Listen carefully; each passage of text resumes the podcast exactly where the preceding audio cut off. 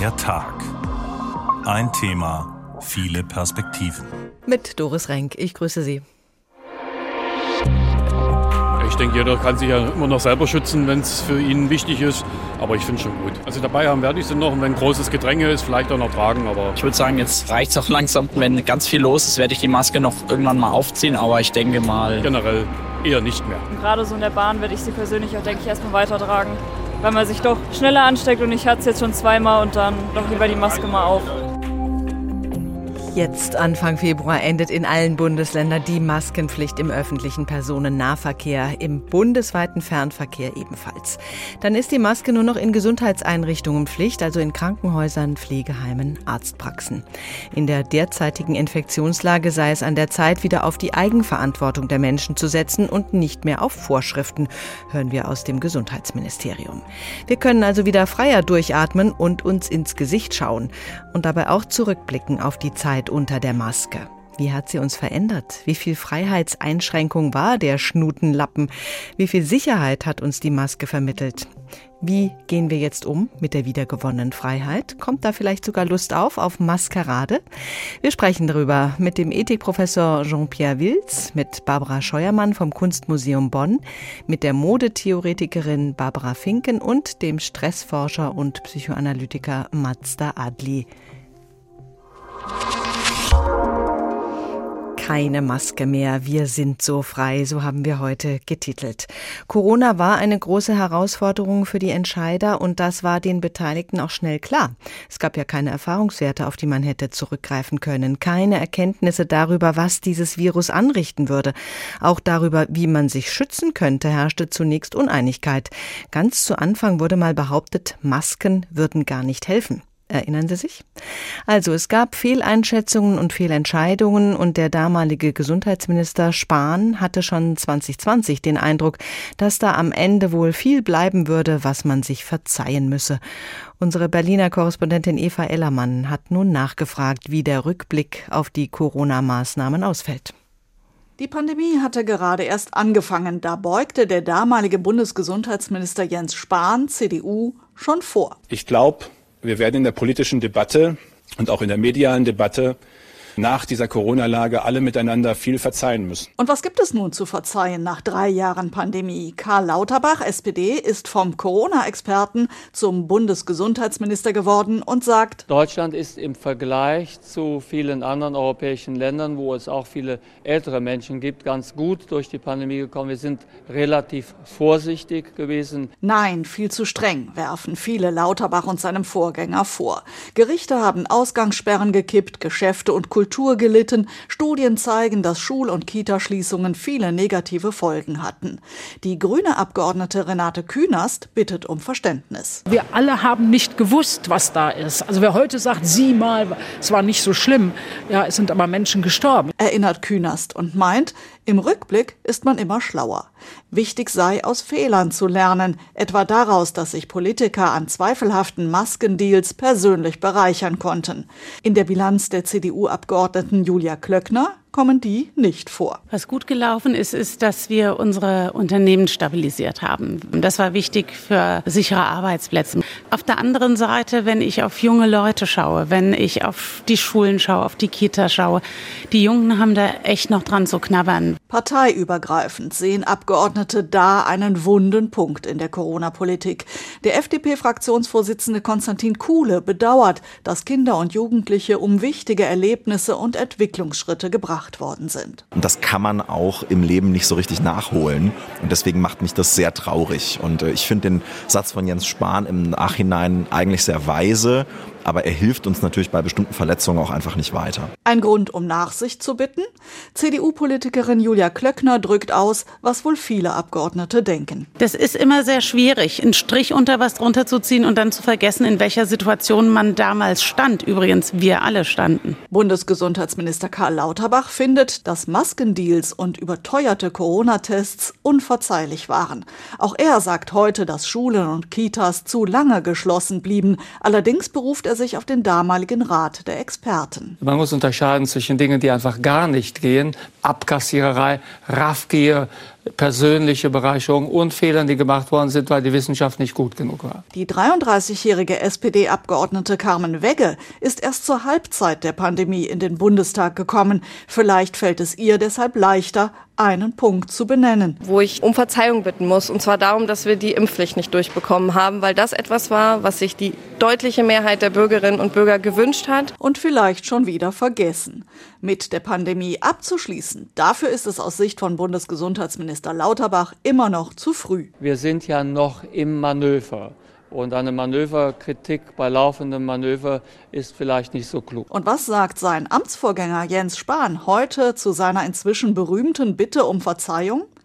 Nichts. Zur Corona-Politik äußert er sich nicht mehr. Erfolge, Fehlentscheidungen und Kollateralschäden der deutschen Corona-Politik.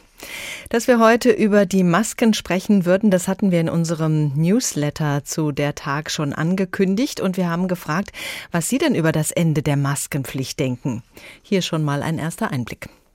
Maria Stein schreibt, wenn es wieder wärmer wird, werde ich wohl langsam in den maskenfreien Modus übergehen. Mir reicht die Möglichkeit, darüber selbst entscheiden zu können, als Ausweis meiner Freiheit völlig. Klaus Philipp Mertens sieht es ähnlich. Ich werde die Maske auch weiterhin immer dann tragen, wenn ich mich innerhalb größerer Menschengruppen bewege, wo Abstände kaum einzuhalten sind. Beispielsweise in öffentlichen Verkehrsmitteln, im Supermarkt oder im Kaufhaus. Aber auch im Kino und im Theater. Zudem bevorzuge ich seit drei Jahren erst recht solche Gaststätten, die ihre Gäste nicht auf engen Raum zusammenfärchen, nur um den Umsatz pro Quadratmeter erhöhen zu können. Falls Covid tatsächlich einmal zu einer normalen Erkältungskrankheit schrumpfte, würde ich vermutlich großzügiger mit der Infektion, mit mir selbst und den Mitmenschen umgehen.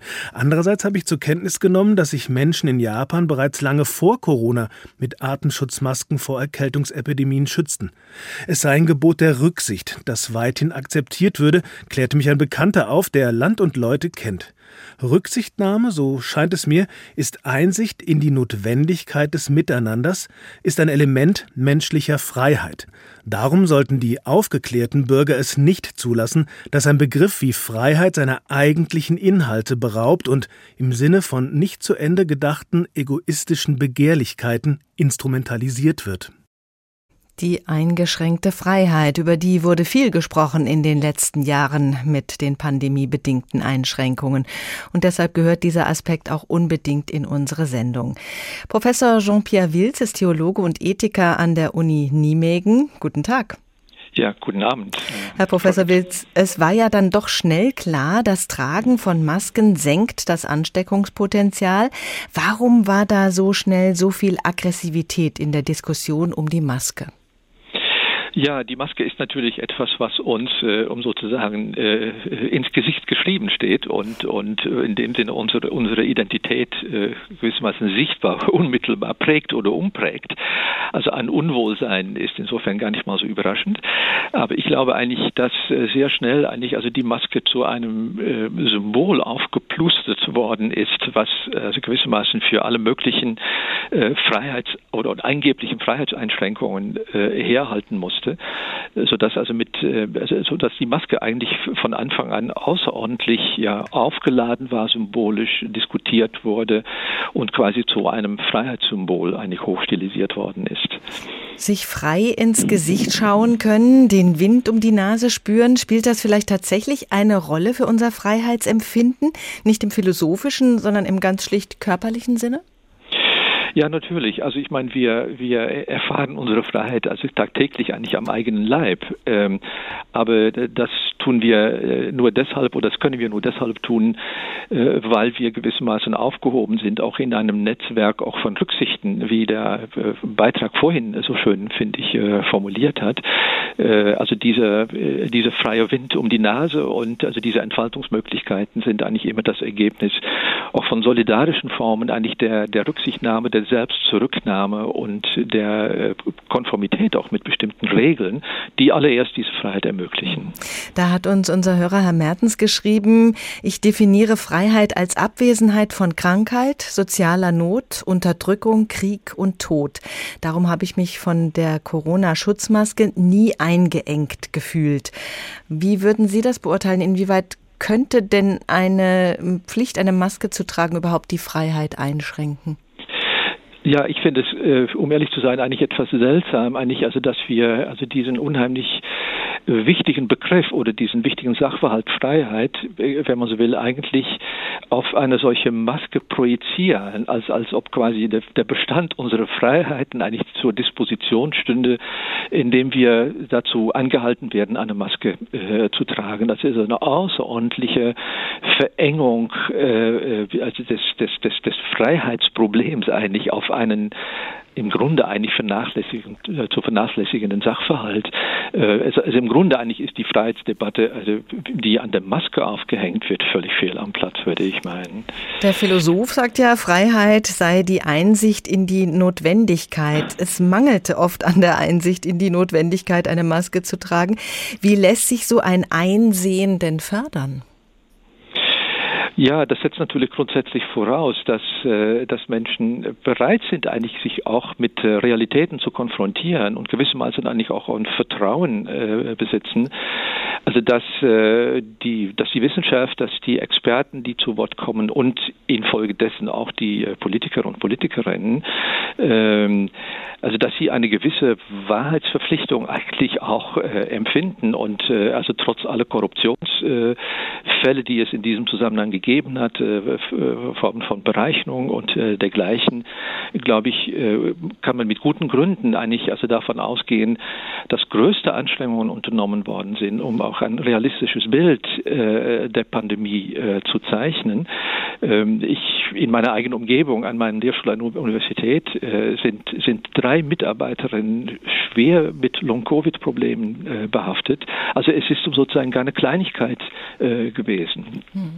Gesellschaftliches Zusammenleben beinhaltet ja immer, dass nicht jeder machen kann, was er will, dass es bestimmte Regeln gibt, an die wir uns einfach halten müssen, damit das alles funktioniert. Welche Freiheitseinschränkungen akzeptieren wir denn ohne Murren und wann fühlen wir uns bevormundet? Ja, offensichtlich fühlen wir uns sehr schnell äh, bevormundet. Also wir fühlen uns offensichtlich dann, und viele Menschen jedenfalls fühlen sich bevormundet, also in dem Moment, wo an ihrem äh, gebräuchlichen, gewöhnten Lebensstil kleine Abstriche gemacht äh, werden müssen. Also wir sind also hoch sensibilisiert und, und um sozusagen äh, äh mehr oder weniger allergisch eingestellt gegenüber äh, einer Zumutung äh, zeitweilig äh, unter bestimmten Umständen kleine Aspekte unseres Lebensstils in, einzuklammern.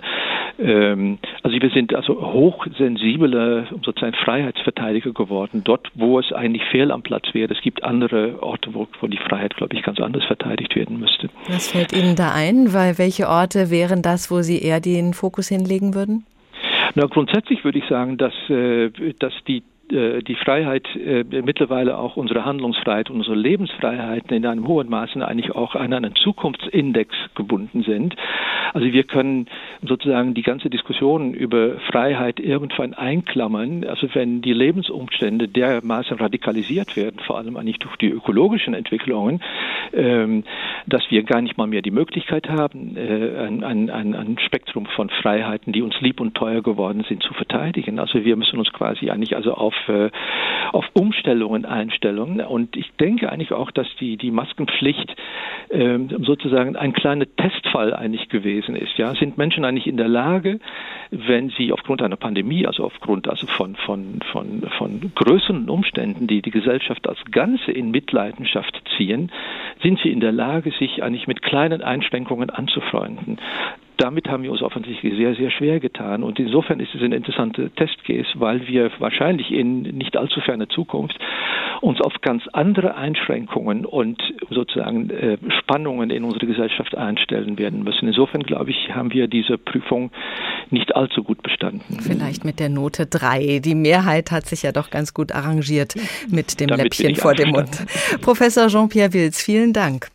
Kommen wir zurück zu den Fakten der Pandemie, die ja jetzt so mehr oder weniger hinter uns liegt, die jetzt ins Endemische übergegangen ist. Das ist nicht möglich zu sagen, was passiert wäre, wenn wir keine Masken getragen hätten. Das können wir ja so nicht messen. Wir haben keine Kontrollgruppe, die ohne Maske herumspaziert wäre. Wir können nur vermuten, dass viele Infektionen verhindert wurden, weil wir auch bei anderen Atemwegserkrankungen einen deutlichen Rückgang sehen im Vergleich zu Zeiten, in denen keine Masken getragen wurden geworden. Die Grippewelle 2021 ist nahezu ausgefallen. Jan Eggers aus der HR Datenredaktion hat nach verlässlichen Daten zur Übersterblichkeit in der Pandemie geschaut. Es gibt zwei Möglichkeiten, diese Geschichte zu erzählen. Eine einfache aus der Nähe und eine etwas kompliziertere aus größerer Distanz. Fangen wir mit der einfachen Rechnung an. Zu Anfang dieser Woche zählte Hessen seit Pandemiebeginn 12.151 Corona-Tote, also Todesfälle bei Menschen, die positiv getestet waren und als aktiver Fall gezählt wurden. Damit liegt Hessen unter den Bundesländern im hinteren Mittelfeld. Gemessen an der Bevölkerung gab es in Hessen nur halb so viele Corona-Tote wie etwa in Thüringen oder Sachsen, aber anderthalbmal so viele wie in Schleswig-Holstein. Was sich mit dieser einfachen Rechnung auch sagen lässt, Corona war nicht einfach irgendeine Krankheit, sondern ein bedrückend großer Posten in der Sterbestatistik. Unter den mehr als 218.000 Hessinnen und Hessen, die in den letzten drei Jahren gestorben sind, gingen also über fünf Prozent der Todesfälle auf diese eine Ursache zurück. Zum Vergleich, an Corona sind von 2020 bis 2022 rund 20 Mal mehr Menschen gestorben als bei Verkehrsunfällen. Allerdings kann man gegen diese einfache Rechnung allerhand Einwände erheben. Zum einen, dass nur ein Teil der gezählten verstorbenen Corona-Infizierten wirklich an der Krankheit gestorben ist. Das Hessische Landesamt für Gesundheit und Pflege gibt an, dass etwa zwei Drittel der Corona-Toten wirklich ursächlich auf das Virus zurückgehen. Die meisten Corona-Toten waren alt. 95 Prozent waren über 60, mehr als die Hälfte über 80. Wären sie nicht vielleicht in anderen Wintern womöglich einem Grippevirus zum Opfer gefallen? Ein Blick auf die Sterbestatistik dieses Winters scheint in diese Richtung zu deuten. Die Corona-Toten spielen derzeit kaum noch eine Rolle und trotzdem sind in der Woche vor Weihnachten mehr Menschen gestorben als in den Spitzenzeiten des Corona-Winters zwei Jahre zuvor. Was wir diesen Winter sehen, ist eine ausgeprägte Influenza-Welle zusammen eben mit einer intensiven RSV-Zirkulation und die hat eben im Dezember auch zu einer deutlich ausgeprägten Übersterblichkeit geführt. Sagt der Epidemiologe Helmut Uphoff, der fürs Landesgesundheitsamt die Zahlen auswertet. Also, wie schlimm, wie tödlich war, ist Corona wirklich? Um das zu beurteilen, wird es Zeit, mehrere Schritte zurückzutreten. Der Blick auf die Sterbestatistik der letzten 20 Jahre zeigt den Auswertern nämlich einen erstaunlichen Trend. Seit der Jahrtausendwende sind die Sterbezahlen beständig gesunken. Dieser Trend flachte sich um 2010 herum deutlich ab. Zu einer regelrechten Trendwende kam es aber um 2020. Seit dem Corona-Jahr scheinen die Sterbezahlen wieder anzusteigen. Corona, so scheint es, markiert einen Einschnitt. Ob Corona wirklich den langjährigen Trend umgekehrt hat ins Negative, lässt sich aber nicht mit Sicherheit sagen. Zum einen, weil es Anzeichen für eine Trendwende auch schon vor den ersten Pandemiewellen gab, zum anderen, weil vergangene Influenza-Pandemien eins gelehrt haben, nämlich dass sich die Spätfolgen noch Jahre danach in den Sterbestatistiken niederschlagen, wie Helmut Ophoff erklärt. Man hat da beobachtet, dass auch in den Jahren nach diesem ersten Auftreten der neuen äh, Influenza Typen, dass da die Übersterblichkeit noch äh, erheblich war. Soll heißen, wie tödlich Corona wirklich war, werden wir erst in einigen Jahren sagen können. Dass das Virus eine in historischen Maßstäben wirklich große Anzahl an Leben gekostet hat, dafür sprechen aber die Betrachtung aus der Nähe und aus der Ferne. Die Übersterblichkeit in der Pandemie. Ein genauer Blick lohnt sich da. Jan Eggers hatte die Daten. Niemand will sich eine schwere Krankheit zuziehen, die vermeidbar gewesen wäre. Aber in die Risikoabwägung fällt für einige inzwischen eben auch, ob das vermeintlich virenfreie Leben, die Abschottung durch die Maske nicht auch schwerwiegende Nachteile hat. So ein Immunsystem braucht ja auch Training und wir alle Kontakt. Diejenigen, die auf unsere Ankündigung im Newsletter reagiert haben, sehen das recht entspannt entspannt mit der Maske. Auch wenn ich im achten Jahrzehnt frei von Corona-Ansteckungen bin oder besser gesagt von Symptomen, werde ich, wenn es eng wird, weiterhin die FFP2-Maske tragen, schreibt Lothar Wegener. Rolf Lüß aus Bad Bentheim sagt, ja, ich werde weiterhin noch Maske tragen. Hier sieht man schon jetzt kaum noch Maskenträgerinnen, da halte ich einfach gegen. Eine rechte Begründung fehlt mir noch. Ist es Trotz? Vermutlich eher das unbestimmte Gefühl, die Sache sei noch nicht ausgestanden. Immerhin blieb ich bis jetzt verschont und nun, wo alles vorbei sein soll, mache ich schlapp und erkranke, als Nachzügler gewissermaßen? Die Vorstellung beschämt mich. Juliane Schätze schreibt. Da ich aufgrund meines Alters und von Vorerkrankungen zu den vulnerablen Gruppen gehöre, werde ich den Mund- und Nasenschutz zumindest in der Handtasche haben und ihn bei größeren Menschenansammlungen auch tragen. Ansonsten freue ich mich über die Lockerungen im ÖPNV. Und W. Emig hat geantwortet, ich werde auch in Zukunft überall dort Masken tragen, wo auf zwei bis drei Quadratmeter mehr als drei Menschen zu erwarten sind. Und natürlich in abgeschlossenen Räumen, wie zum Beispiel Aufzügen. Frau Wolf sagt, das Ende der Maskenpflicht ist allerhöchste Zeit. Man sollte gelernt haben, dass, wenn man total virenverseucht ist und extrem rumhustet, das Tragen einer Maske in Supermärkten oder Bus und Bahn sinnvoll und ein Akt der Verantwortung ist.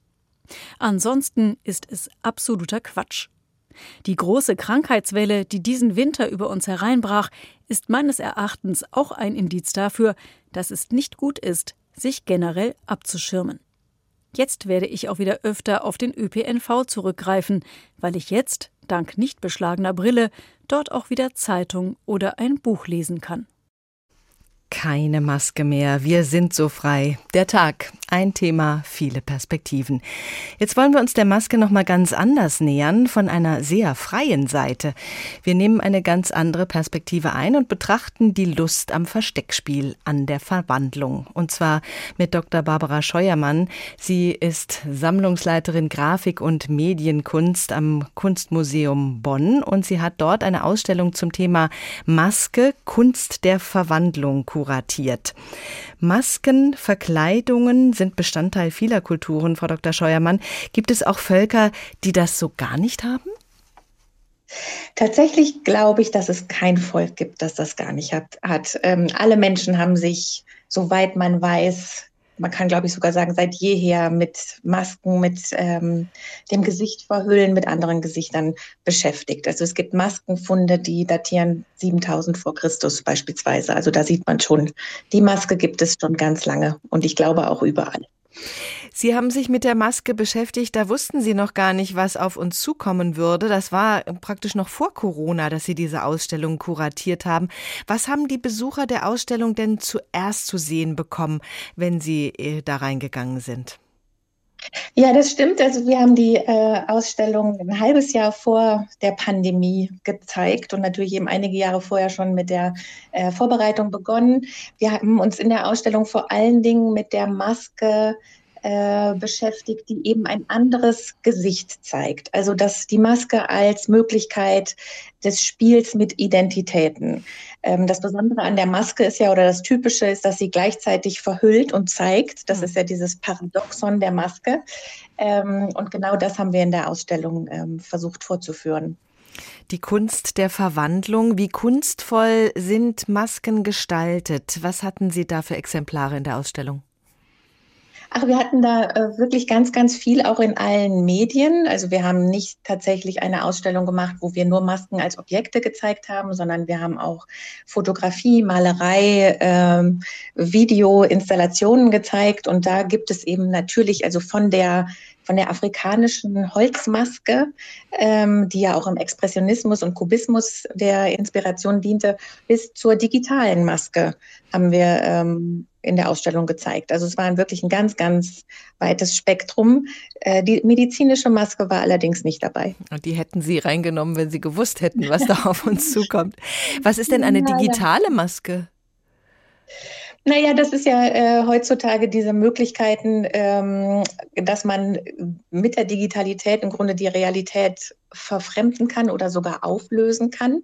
Es ist also ja möglich, wir kennen ja auch Deepfake und so weiter, dass also ähm, das Gesicht von jemandem auf den Körper oder auf den Kopf oder das Gesicht eines anderen digital gelegt wird. Und das kann man natürlich auch als digitale Maskerade bezeichnen, ne? wenn da wirklich verunklärt wird, wen sehe ich hier eigentlich. Das Versteckspiel eben auch hinter der Maske. Mhm. Wir haben den mhm. Karneval, Maskenbälle. Woher kommt die Lust, sich zu verkleiden? Ich glaube, das ist tatsächlich eine ganz tief in allen Menschen verankerte Lust eben an dem Spiel mit der Identität, an dem Infragestellen der Identität. Wer bin ich eigentlich? Und ähm, wer könnte ich vielleicht sein? Und das eben, das spielen ja auch schon Kinder im, im ganz klassischen Kinderrollenspiel ähm, und eben im Karneval, wie Sie schon sagen, kommt es auch vor. Das ist ähm, ja nicht nur auf die Kunst beschränkt, sondern das äh, gibt es ja in allen Lebensbereichen und, ähm, und, und, und Lebensaltern. Ich denke, das ist ein ganz tief in uns verwurzeltes Bedürfnis, auszuprobieren, was könnte noch sein? Wie hm. könnte ich vielleicht auch noch aussehen? Und was, was passiert dann mit mir, wenn ich anders aussehe? Das anders aussehen ist das eine und das unerkannt bleiben natürlich auch nochmal ein Riesenaspekt. Welche Rolle spielt das, mhm. dieses unerkannt bleiben können? Ja, ich glaube, das spielt eine sehr, sehr große Rolle. Aber ähm, ich habe natürlich jetzt auch seit Beginn der Pandemie viel über die Masken nachgedacht. Ist ja klar, weil das ja nun mal ein Thema war, mit dem ich mich ähm, in der Kunst beschäftigt habe und habe da eben dann doch auch recht schnell festgestellt, dass das ja eben bei den medizinischen Masken wegfällt. Also dieses, wir finden eine andere Identität äh, dadurch, sondern wir verhüllen uns ja eigentlich nur. Mhm. Wir haben, glaube ich, alle jetzt unsere Erfahrungen damit gemacht, was das so nach sich zieht. Aber es ist natürlich sicher das Versteckspiel auch, aber nicht mit diesem, äh, mit diesem Reiz des, äh, ich könnte auch jemand anders sein. Mhm. Also, dass man sich zu, es hat sicher auch viel mit Selbstschutz natürlich zu tun, ne? dieser Versuch, sich selber ähm, nicht ganz zu zeigen. Hm. Ja, manche Menschen hat man ja tatsächlich nicht erkennen können mit der Maske auf. Mhm. Ne? Das ist ja vielen mhm. Menschen so gegangen, dass man da aneinander ja. vorbeigelaufen ist. Wie sehr verändert sich das Verhalten der Menschen, wenn sie wissen, sie bleiben hinter einer Maske unerkannt? Ja, gute Frage. Ne? Das ist natürlich, kommt drauf an, ähm, also es gibt, äh, kommt auf, auf den Lebensbereich an, würde ich sagen, im Theater ganz klar. Ne? Das berichten ja Schauspielerinnen und Schauspieler, das, was es mit ihnen macht, wenn sie in der Maske sind. Tatsächlich, dass es dann noch mal einfacher wird, in die Rolle wirklich zu schlüpfen, die sie spielen. Dann käme das natürlich vom Karneval. Äh, ich bin ja hier in Bonn und in äh, wenigen Wochen äh, beginnt natürlich die, die, also wir sind schon in der Session, aber dann beginnen natürlich die ganz tollen Tage, die Karnevalstage. Und das kennen wir ja, dass dann auch totale Enthemmtheit das mit sich bringt, in der, in der Maske zu sein. Also weil dann dieses Gefühl eben vielleicht ist, ich bin nicht mehr ich selber. Und, ähm, so kann ich mich auch als jemand verhalten, der ich sonst nicht bin. Und das, das ist dieses Maskeradenspiel, was für viele ja sehr, sehr reizvoll ist. Die Corona-Masken waren nun eine Verhüllung in ganz anderer Funktion. Da ging es um Gesundheit, um Sicherheit. Es ging nicht darum, anders auszusehen oder in eine andere Rolle zu schlüpfen. Warum glauben Sie, haben die FFP2-Masken so gar keinen Spaßfaktor gehabt? Ja, ich habe natürlich in der Vorbereitung auf unser Gespräch auch nochmal darüber nachgedacht, weil zu Beginn der Pandemie, als dann die Maskenpflicht kam, habe ich gedacht, naja, vielleicht mal sehen, was die Künstler und Künstlerinnen damit machen. Vielleicht schlagen sie irgendwelche äh, Funken, äh, vielleicht wird auch Maske ein Fashion-Item. Und ich würde jetzt sagen, äh, mit Ende der Maskenpflicht können wir doch konstatieren, dass, nicht, dass das nicht der Fall ist. Natürlich gibt es Masken in Kunstwerken, einfach weil sie nur mal eine Weile jetzt zu unserem Leben dazugehört haben. Aber ähm, ansonsten äh, hat die Maske, glaube ich, nicht sehr viele ähm, Spuren in der Kunst äh, hinterlassen. Und das liegt mit Sicherheit daran, dass eben die FFP2-Maske oder die Medizin, medizinische Gesichtsmaske genau das Paradoxon von Zeigen und Verhüllen eigentlich nicht hat, weil die Maske zeigt nichts, mhm. sondern sie verhüllt nur. Und, ähm, und das, die Erfahrung haben wir ja, glaube ich, mit Sicherheit alle gemacht, wenn wir jemanden begegnen, der die Maske aufhat, wir machen uns irgendwie doch ein Bild von dem Menschen, wie er aussieht und oder sie. Und wenn wir dann später, wenn, wenn die Maske vielleicht abgenommen wird, das ganze Gesicht sehen, stellt man doch fest, ich habe mir das ganz anders, doch tatsächlich was ganz anderes vorgestellt. Da kommt dann doch ein ganz anderer Mensch, als man dachte, zum Vorschein. Und, ähm, und das denke ich, ist, ähm, ist sozusagen das Problem oder auch das äh, Bedrückende an den Gesichtsmasken, an den medizinischen, dass ähm, sie nichts anderes zeigen sondern eigentlich nur eine, Leer, nur, eigentlich nur eine Leerstelle anzeigen. Ja, Leerstelle, das klingt schon so negativ. Hat Corona unser Verhältnis zu Masken komplett ruiniert? Ja, ich habe tatsächlich heute noch mit einem Künstler über das Thema Maske gesprochen und, ähm, und er bestätigte das auch, dass, äh, dass eben er auch glaubt, dass die Maske nicht äh, sich in der Kunst irgendwie niederschlägt. Und er hat gesagt, im Grunde ist das doch wie Scheiße am Schuh. Wir sind froh, wenn wir, das, wenn wir die los sind. Und das ist ähm, wahrscheinlich doch bei ganz vielen von uns das Gefühl, ne, dass wir froh sind, wenn wir sie los sind. Ähm, weil sie doch irgendwie ein Symbol für eine bedrückende Zeit ist. Aber damit möchte ich nicht sagen, dass ich äh, dafür bin, dass niemand mehr seine Maske trägt. Also äh, sie hat ja eine Funktion. Ne? Sie hat einfach eine ganz klare Funktion und ähm, die behält sie ja auch bei. Dann Aber darüber hinaus ist ihr, glaube ich, wenig abzugewinnen. Dann müssen wir nach Fasching noch mal gucken, ob tatsächlich in diesem Jahr weniger Masken getragen wurden, in diesem anderen, in diesem spaßigen Sinne. Dr. Barbara Scheuermann, vielen Dank. Sehr gerne. Vielen Dank. Im Museum war die Maske also schon vor Corona. Keine Maske mehr? Wir sind so frei, so haben wir getitelt, keine Maske mehr. Naja, wir werden sie noch lange finden in den Handtaschen, im Gebüsch, im Kofferraum, im Auto. Aber die Pflicht, eine zu tragen, die besteht jetzt nur noch an wenigen Orten. Da, wo viele Kranke und besonders Gefährdete sind. Nicht mehr in öffentlichen Gebäuden und im Nah- und Fernverkehr. Es ist also Zeit, zurückzublicken auf diese Jahre mit der Mund- und Nasebedeckung. Thorsten Schweinhardt macht das für uns, denn Maske war ja nie gleich Maske. Corona war noch gar nicht bei uns angekommen, da erreichten uns schon die bestürzenden Bilder aus China. Massenweise Menschen mit Schutzmasken vor dem Gesicht. Nein, solche Bilder würde es bei uns nicht geben, so dachten wir. Masken gehörten ausschließlich in die beiden Ausnahmebereiche mit K, Karneval und Krankenhaus. In deutschen Städten nur noch maskierte Menschen auf den Straßen, unvorstellbar. Und doch ist es genauso gekommen. Der Schutz vor Mund und Nase war bald keine herausstechende Einzelerscheinung mehr, sondern Normalität. Am Anfang war der Mundschutz oder genauer die Mund-Nasen-Bedeckung oder Alltagsmaske. Eigentlich mehr ein weiches Stofftuch als eine Maske, medizinisch weder genormt noch geprüft. Schutzmäßig waren sie allerdings besser als gar nichts, weshalb sie von Anfang an zur berühmten AHA-Regel gehörten, Abstand, Hygiene, Alltagsmasken. In der Regel besteht diese einfachste aller Masken aus ganz gewöhnlichen Stoffen, wobei unterschiedlichste Materialien zum Einsatz kommen. Im Prinzip konnte jeder solche Behelfsmundschutze herstellen und vermarkten. Im Netz fanden sich bald haufenweise Tutorials, wie man sich die eigene Maske näht. Zeitweise waren sogar nirgendwo mehr Gummibänder zu kriegen, weil sich jeder und jede in der Maskenschneiderei versuchte. Die ersten Monate der Pandemie waren daher auch von großer Individualität im Maskendesign geprägt. Nicht selten begegnete man Menschen mit Clownsgesichtern, schrecklichen Horrorfratzen oder mit Mundschutz im blumenbestickten Hippie-Look. Es überwog noch eine gewisse Verspieltheit und der Gedanke, na, der Spuk ist eh bald vorbei. War er aber nicht. Stattdessen bekam das Maskenwesen bald ein deutlich ernsthafteres, bedrückenderes Bild. Medizinische Masken wurden erst dringend empfohlen, dann vorgeschrieben, zum Beispiel in Bus und Bahn. OP-Masken aus speziellen Kunststoffen in mehreren Schichten. Deutlich steifer und unbequemer als die Alltagsmasken erinnerten sie viel mehr an Arztpraxis oder Klinik. Zum Goldstandard entwickelten sich die sogenannten FFP2-Masken, benannt nach dem Filtering Face Piece, dem harten Kunststofffilter, der dieser Maske den typischen entenschnabelförmigen Look und die unverwechselbare steife Haptik verleiht. Und nicht zu vergessen die dumpfe, verzerrte Stimme unter der Maske. Die Corona-Maske ein filternder, abschirmender Gegenstand, der aber gleichzeitig buchstäblich ganz nahe an uns rankam.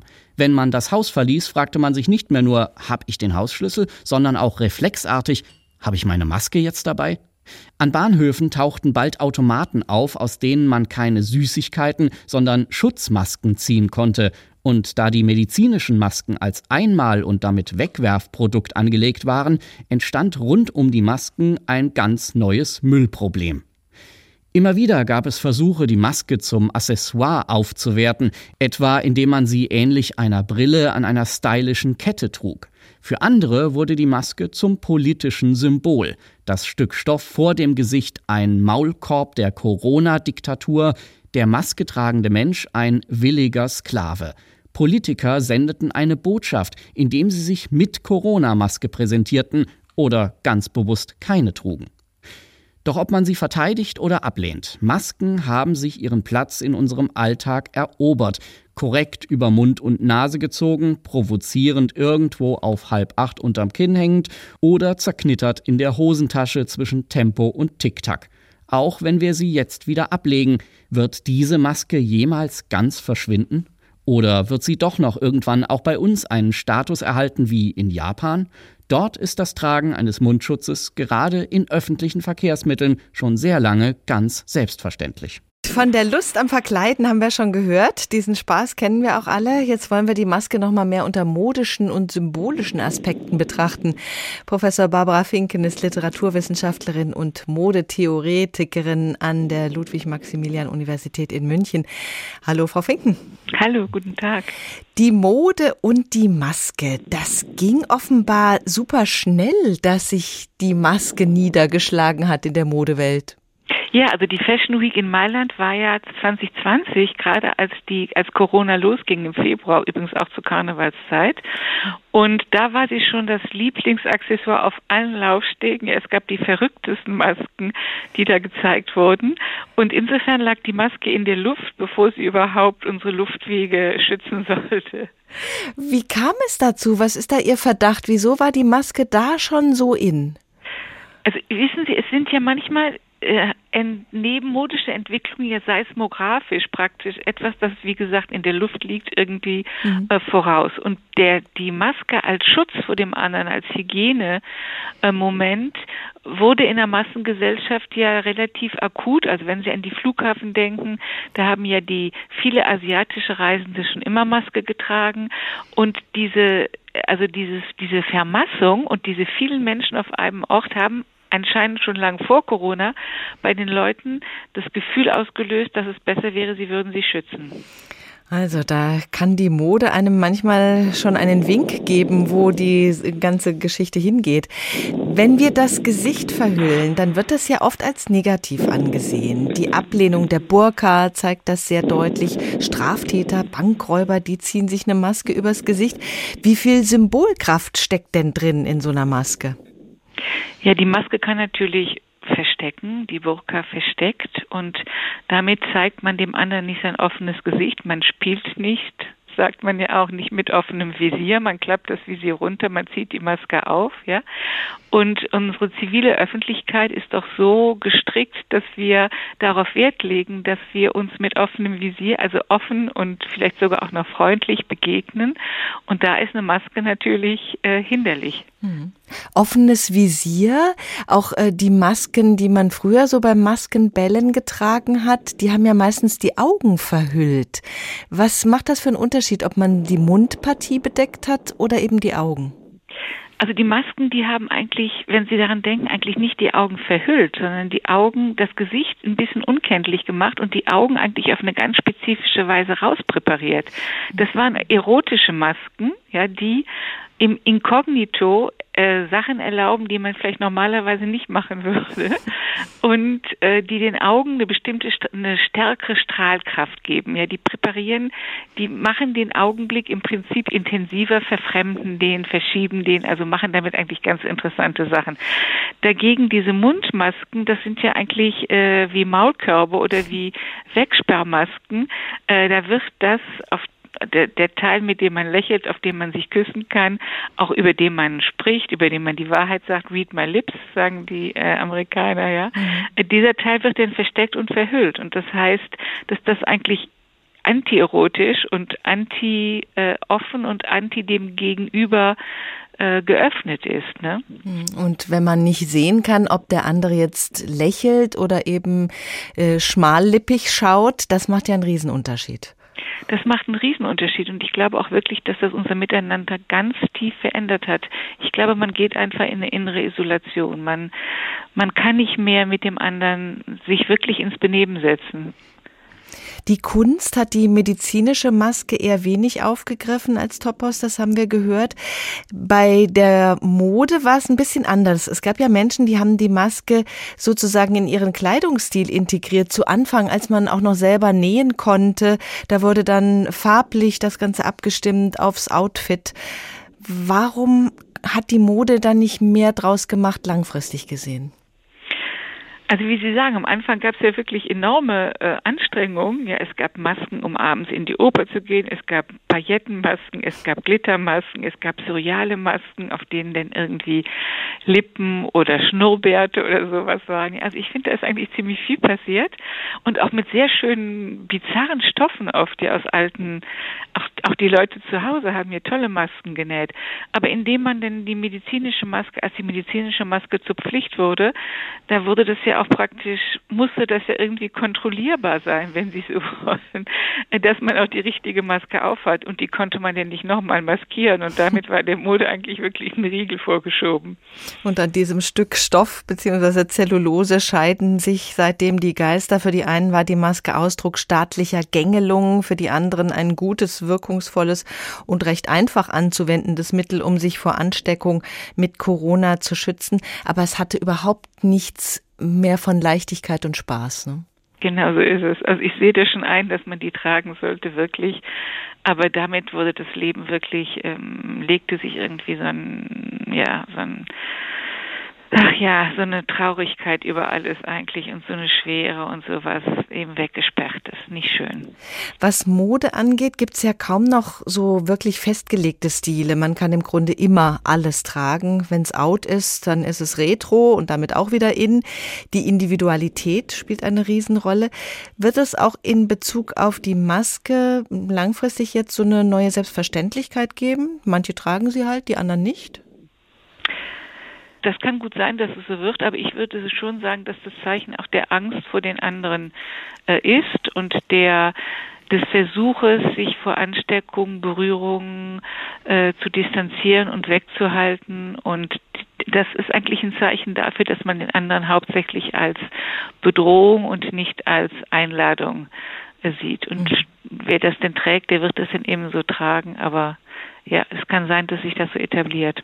Apropos, Sie haben eingangs gesagt, die Mode ist so eine Art Seismograph. Was zeichnet sich denn da jetzt ab?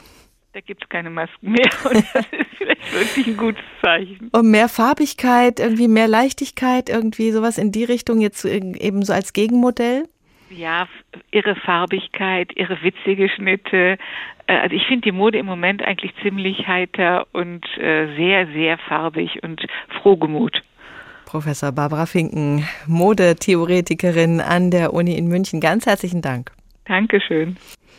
Das Ansehen der Masken hat in der Bevölkerung wahrscheinlich auch durch die sogenannten Maskendeals gelitten. Da wurden zum einen Unmengen von Masken bestellt, die von zweifelhafter Qualität waren, also ihre Schutzfunktion nur bedingt erfüllt haben. Und dann gab es den Skandal um völlig überteuerte Chargen. Da haben sich einige bereichert. Wer sich jetzt mit Masken eindecken möchte, der bekommt sie für wenige Cent pro Stück. Es gab Zeiten, da hat eine einzige Maske in der Apotheke fünf oder sechs Euro gekostet. Da gäbe es also eine Menge aufzuarbeiten, aber das scheint nur schleppend voranzugehen. Nikolaus Buschlüter aus unserer Politikredaktion behält die Maskendeals und ihre Folgen im Blick. Abgeordnete der Unionsfraktion hatten ihre guten Kontakte zum Bundesgesundheitsministerium genutzt, um Maskengeschäfte zu vermitteln. Die Belohnung? Üppige Provisionen. Was waren die Folgen der Affären? Parlamentarisch, politisch, juristisch? Der 26. Februar 2021. Deutschland befindet sich im zweiten Corona-Lockdown.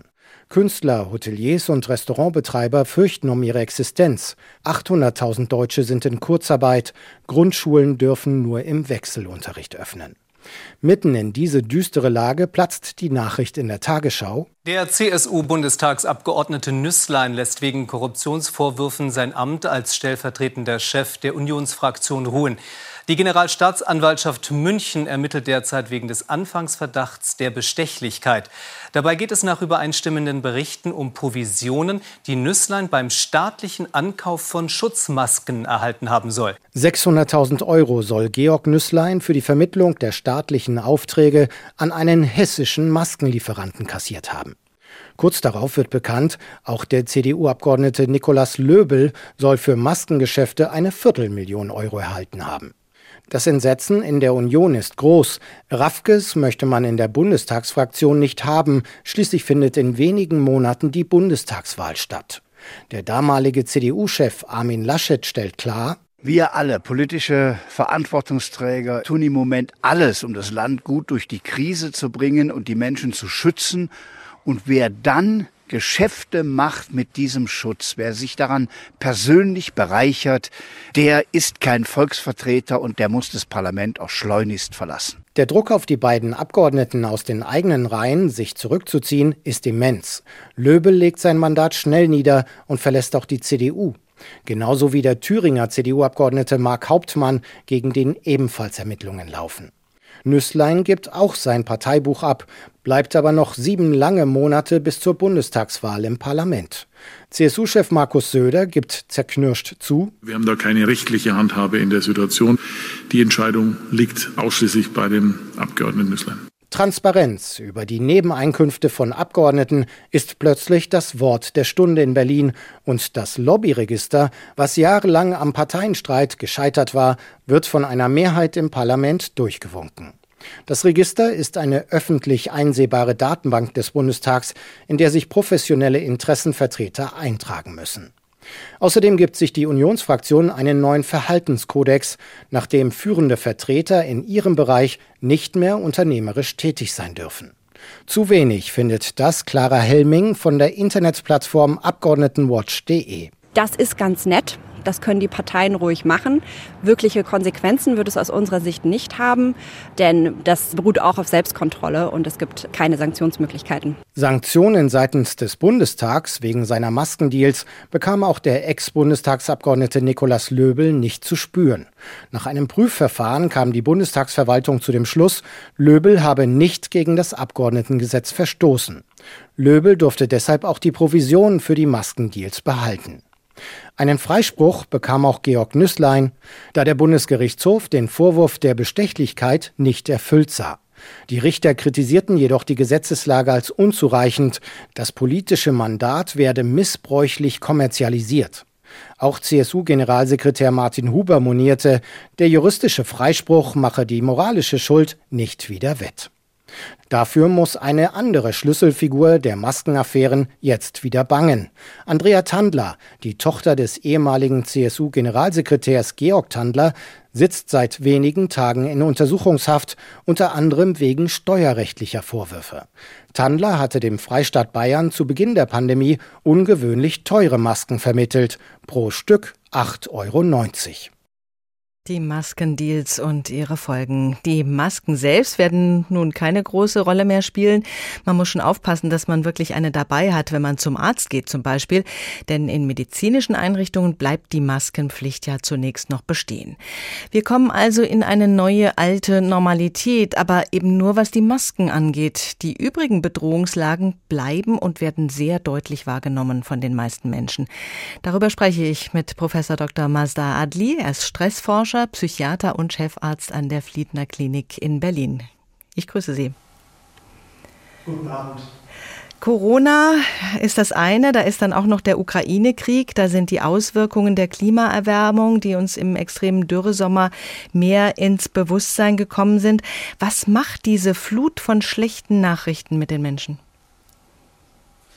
Ja, ich glaube, das äh, können wir alle gerade am eigenen Leib erleben. Äh, so eine äh, Dauerkrisenbeschallung ähm, ähm, setzt uns natürlich psychisch zu. Wir merken, glaube ich, alle, dass unsere emotionalen Reserven aufgebraucht sind. Auch diejenigen, mit denen wir uns normalerweise ähm, auch wieder beruhigen können, ähm, äh, was schlechte Nachrichten angeht, was Stress, was Anspannung angeht. All das ist, läuft jetzt äh, sozusagen im Reservetankmodus.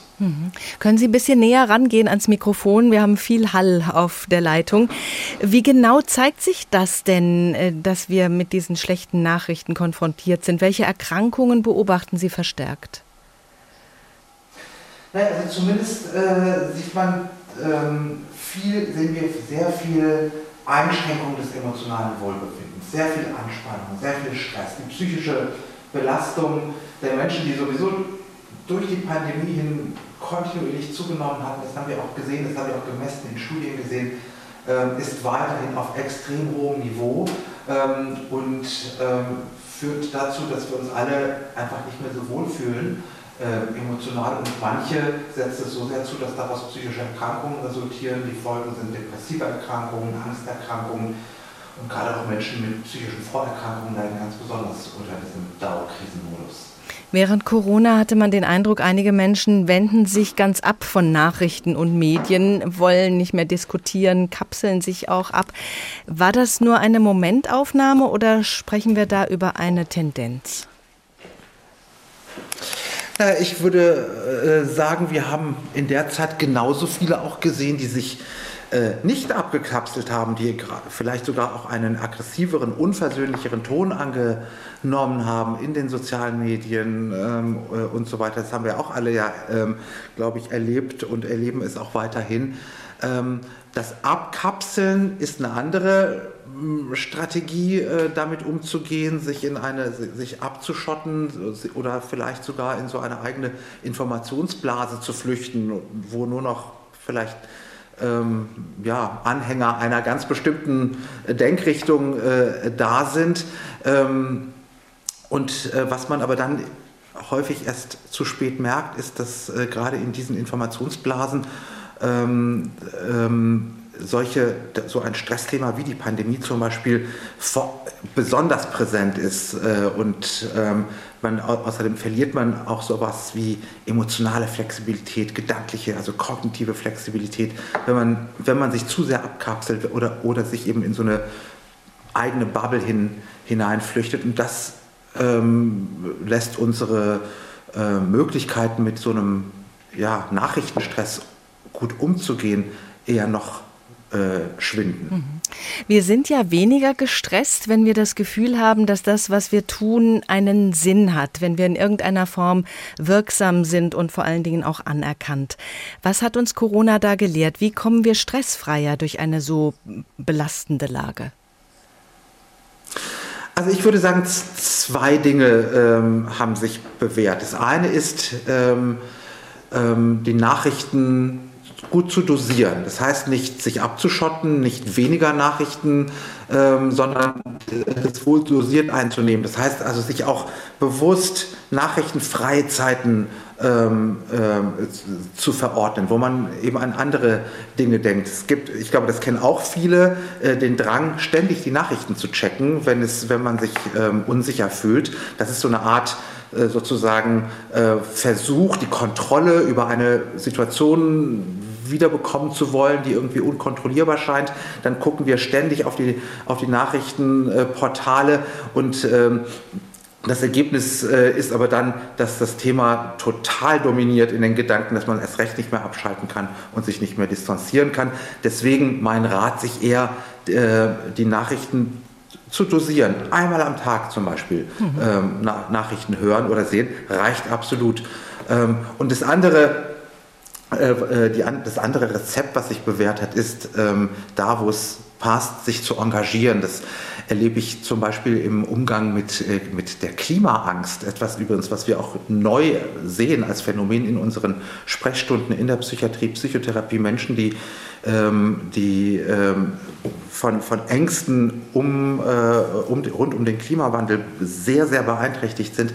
Was da hilft, ist in der Tat, sich zu engagieren, sich als, sozusagen selbstwirksam, sich als selbstwirksam zu erfahren, sich Vereinen anzuschließen, ähm, sich Bewegungen anzuschließen, sich mit anderen auszutauschen. Reden hilft überhaupt. Äh, das wundert jetzt vielleicht nicht, wenn das der Psychiater sagt, äh, dass Reden hilft, aber es hilft wirklich, ähm, der Austausch mit anderen. Ähm, das hilft auch, äh, trägt dazu bei, dass man auch mal die Perspektive von anderen kennenlernt, dass man vielleicht auch eine besondere Haltung ähm, einnehmen kann. Reden hilft und vielleicht hilft auch, dass wir uns jetzt wieder beim Reden anschauen können. Vielen Dank, Professor Dr. Mazda Adli, Stressforscher und Psychiater. Keine Maske mehr, wir sind so frei. Der Tag, ein Thema, viele Perspektiven. Unsere Newsletter kennen Sie vielleicht schon. Wenn nicht, dann gehen Sie doch mal auf hr2.de oder hrinforadio.de. Da können Sie ihn abonnieren und da gibt's auch unsere Sendungen, wie auch in der ARD Audiothek. Mein Name ist Doris Renk. Guten Tag.